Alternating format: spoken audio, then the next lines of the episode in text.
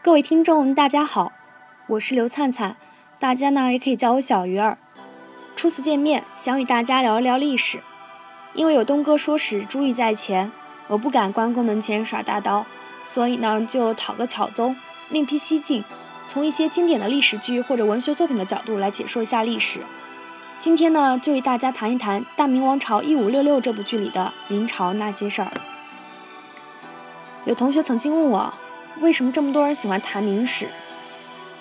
我觉得有很多原因吧。其中最重要的原因就是明朝史料之丰富是其他朝代无法比拟的。明朝除了有官修、张廷玉版的明史之外，还有万思彤、王后绪等人的明史原稿。而且清朝呃明朝它作为最后一个汉人王朝，移民情节比较重，所以说民间的张岱、王夫之等人也有各自私修明史。除此之外呢，明朝还有较为完整的明实录。奏折、各地的县志、送状等，这些都可以帮助我们从政治、经济、文化等层面还原出一个较为真实的明朝。而清朝呢？清朝灭亡之后，军阀混战，政治格局动荡，不管是政府还是个人，都很难有条件去组织编写一部清朝国史。呃，同时因为满文档案长时间不被重视，直到两千零二年的时候吧，国家才启动编纂清史的计划。而学界研究历史有很多潜在的原则，其中有一条原则就是就近原则，认为距离历事件发生点越近的史料越可信。因而说，明朝的史料真实性很高，这给后世的史学家、学者、作家留下了宝贵的资料。嗯，除此之外呢，还有一个重要原因，这个原因也是我们今天要谈《大明王朝一五六六》这部剧所必须了解的时代政治背景。嗯，中国历史历经了几千年的发展，经历过秦汉唐宋几个重要王朝，历史的车轮进行到明朝的时候，可以说它的整个的政治体制已经相当的完备和成熟了。明朝皇帝吸取了历朝呃历代王朝灭亡的教训，例譬如朱元璋，他罢黜了活悠悠，废除了丞相制，嗯，同时呢实行采选，限制了后宫和外戚的权利，牢牢把握住宦官的势力。而我们之前谈及，不管是汉还好啊，还是唐，它灭亡的一个很重要的原因就是权臣、外戚、宦官之的之间的呃干政、权力的争斗。那个时候，呃，权臣、外戚或是宦官已经给皇权造成了极大的威胁，皇帝的身家性命也很难自保。但是到了明朝，这些对皇权可能造成潜在威胁的因素已经荡然无存。因此，研究明史呢，就相当于在研究中国政治体制它成熟的一个形态吧。从中我们可以更加呃明朗的发现其先进的所在和其内在的固有的矛盾。《大明王朝一五六六》呢，这是一部历史剧，导演是张黎，编剧是刘和平。给大家简单介绍一下这两个人啊。嗯，张黎导演除了有《大明》这部经典作品之外，他还导演了《走向共和》。这也是一部相当不错的剧，而刘和平编剧他的作品，从一开始的雍正王朝到大明王朝，再到前些年的北平无战事，可以说他的剧的剧的水准还是非常高的。推荐大家有时间可以去呃尝试看一下这几部剧吧。嗯，说到大明王朝这部历史剧吧，其实要给大家纠正一下，大明更像是一部移花接木的同人剧。怎么说呢？就是历史剧里的那些人，还是历史上的那些人，但是事却不全然是那些事。呃，大家看历史剧一定一定不能全盘的带入正史。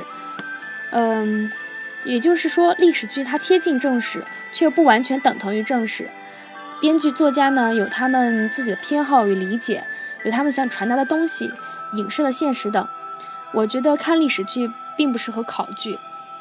嗯，个人认为，衡量历史剧经典与否的标准就在于它能否体现出历史精神与历史规规律，而并非它有多么贴近史正史啊，有多么严谨啊。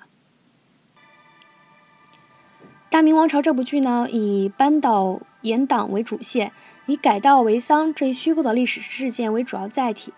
简单的给大家理一下这部剧的主要脉络：故事发生在大明王朝嘉靖在位期间。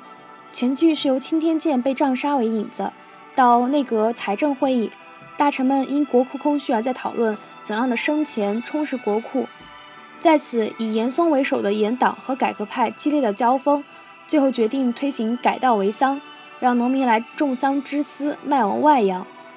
然后因为强行的改桑呢，引引发了决堤事件，百姓流离失所。此时，被本剧中的重要人物海瑞便出场了，联合几方势力的共振，最终严党垮台。呃，其实几年前最初看这部剧的时候，并没有过多的想法，嗯，纯粹是以为严嵩是反派啊，是奸臣，呃，而海瑞啊、徐阶等人都是正义的一方。但是在前不久吧，重看了这部剧，发现自己当初的想法真的很是肤浅啊。这部，嗯，严嵩大家都比较熟悉啊，历史上的大奸臣。在我在很多的明清小说画本子上都可以看到，呃，很多都是以严嵩和他的儿子作为书中的反派角色，嗯，在此呢就对此不再赘述了。嗯，不管是这部剧中还是历史上，我对嘉嘉靖皇帝都很感兴趣吧。嗯，嘉靖十四岁时登基，从十四岁到十七岁这三年时间，这位少年天子什么事都没干，就干了一件大事。这就是史书上后来称之为“大礼义之争”的事件。简单的说一下，就是嘉靖想给自己的亲爹按照太上皇的规格祭祀。呃，给大家简单说明一下，就是在嘉靖之前，正德皇帝无子，所以说挑了嘉靖作为他的儿子。也就是说，呃，正德并非嘉靖的亲生父亲。而嘉靖登基之后，想给自己的亲爹按照太上皇的规格祭祀，众臣自然是不肯啊。其实。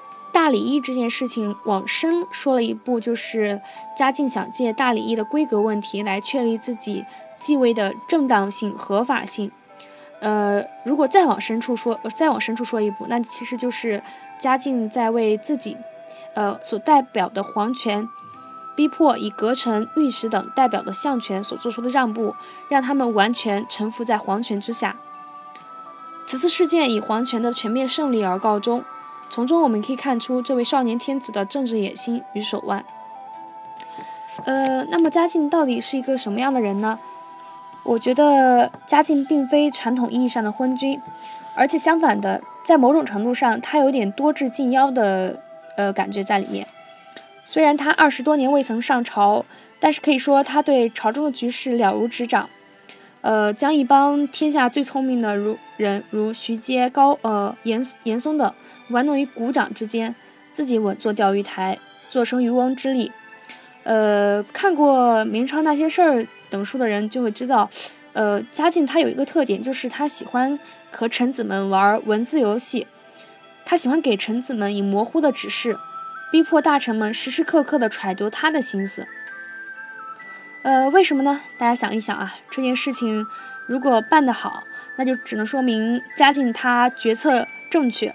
皇上圣明啊，呃，如果事情办砸了，那只能是臣子们没有理解圣意，所以说无论怎样都不会追究到皇帝的头上。嗯，嘉靖皇都不会有损于嘉靖他呃英明神武的形象。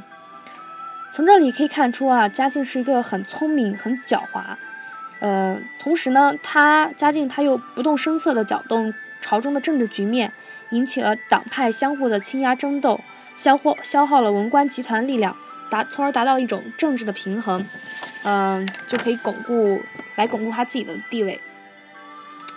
嗯，嘉靖是一个聪明的皇帝，但我要说他绝不是一个好皇帝，他极其的自私。他利用严党来做他想做的事，但是嗯，包括那些嗯不能摆上台面来做的事情，来打击异己、搜刮民财，在当时举国上下皆知严嵩为奸臣。但是很少有人知道，严严嵩也是为皇帝背黑锅。而当严氏父子没有利用价值，他便顺势而为，查办严党，再物色下一位背黑锅的人选。呃，有人看过这部剧与我说啊，他他说他觉得嘉靖是个好皇帝，为什么呢？原因就在于那一段很著名的长江黄河论。呃，怎么说呢？嘉靖说：“长江水清，黄河水浊，长江在流，黄河也在流。”古谚云：“圣人出，黄河清。”可黄河什么时候清过？长江之水灌溉了两岸数省之田地，黄河之水也灌溉了两岸数省之田地，只能不因水清而偏右，也不能因水浊而偏废，自古皆然。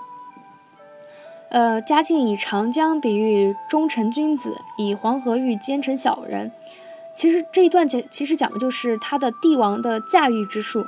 从从中我们可以看出，嘉强嘉靖他有很强的政治洞察力与政治手腕。但是这并不意味着他是一位好皇帝。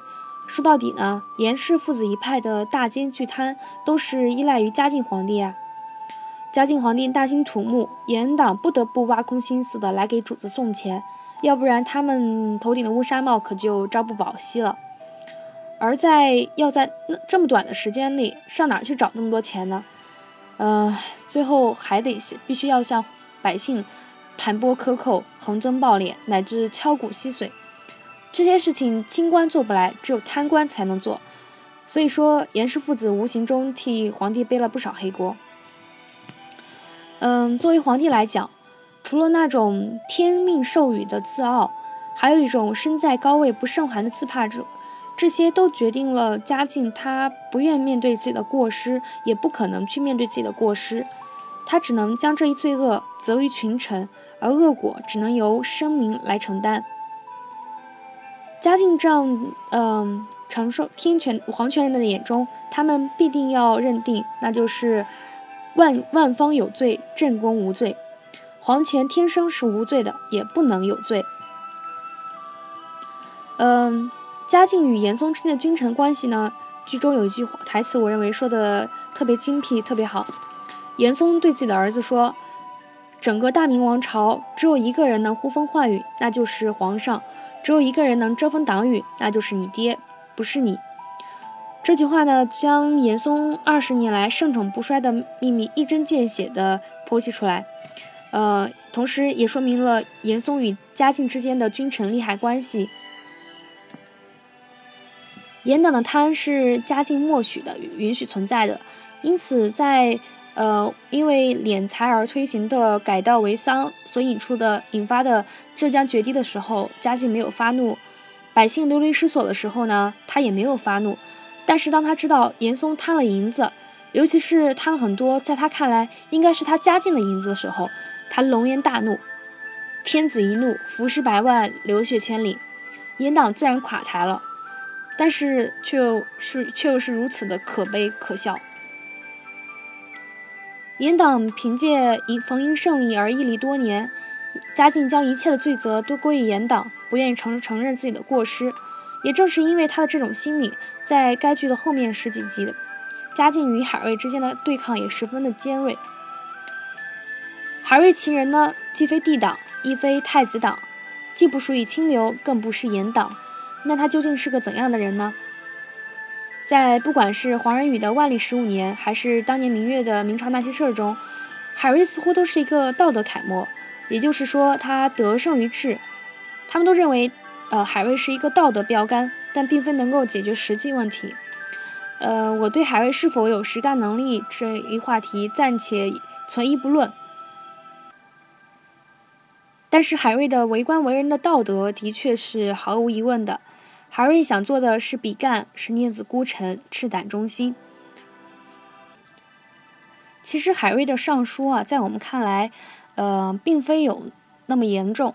臣下直谏素来有之。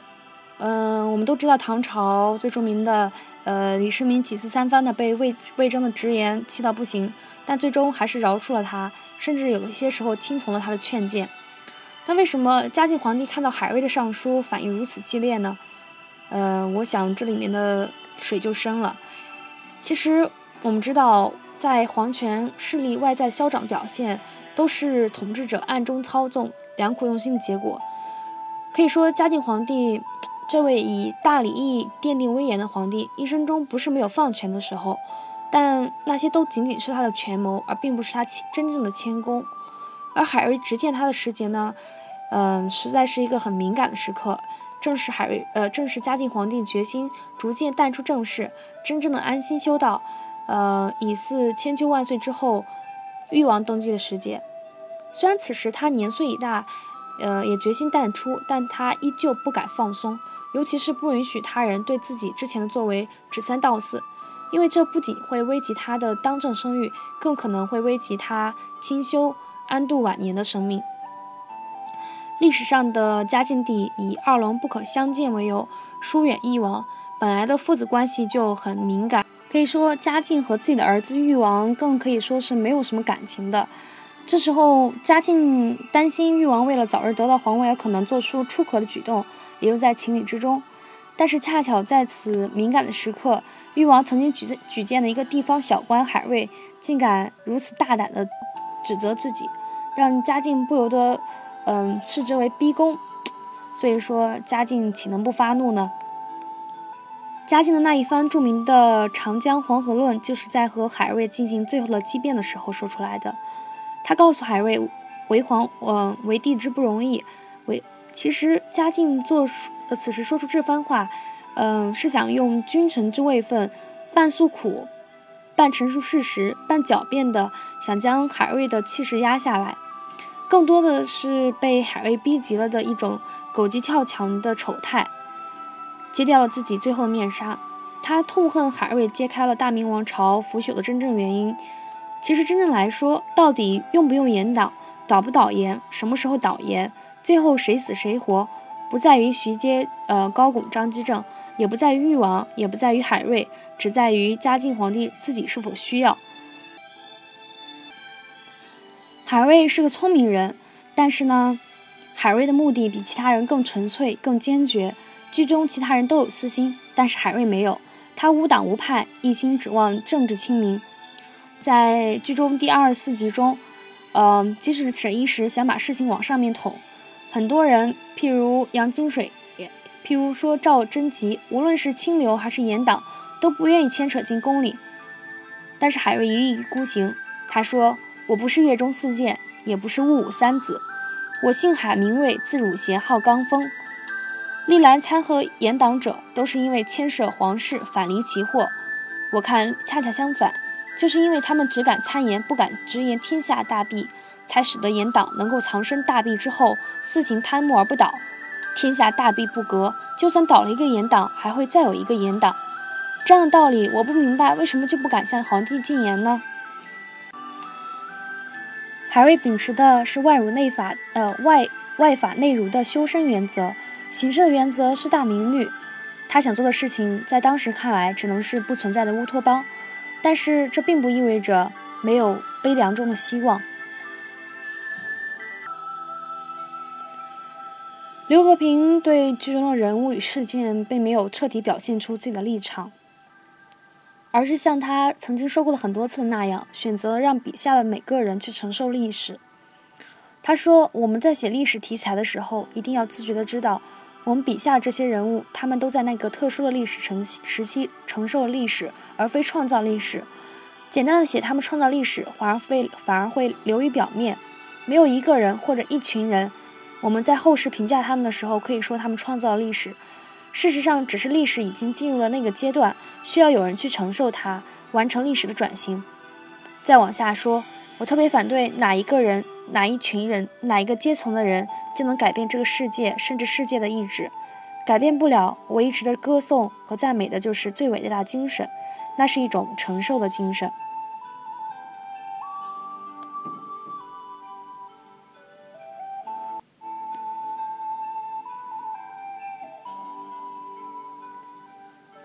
史是人写的，但是很多人写不进历史。值得铭刻在青铜器上的是战风车的堂吉诃德。战风车的堂吉诃德们是那些为四千年古国之兴变而奉献自身幸福的殉道者，是那些葬身在探索道路上的探险者，是那些徘徊着上下求索无法安息的灵魂。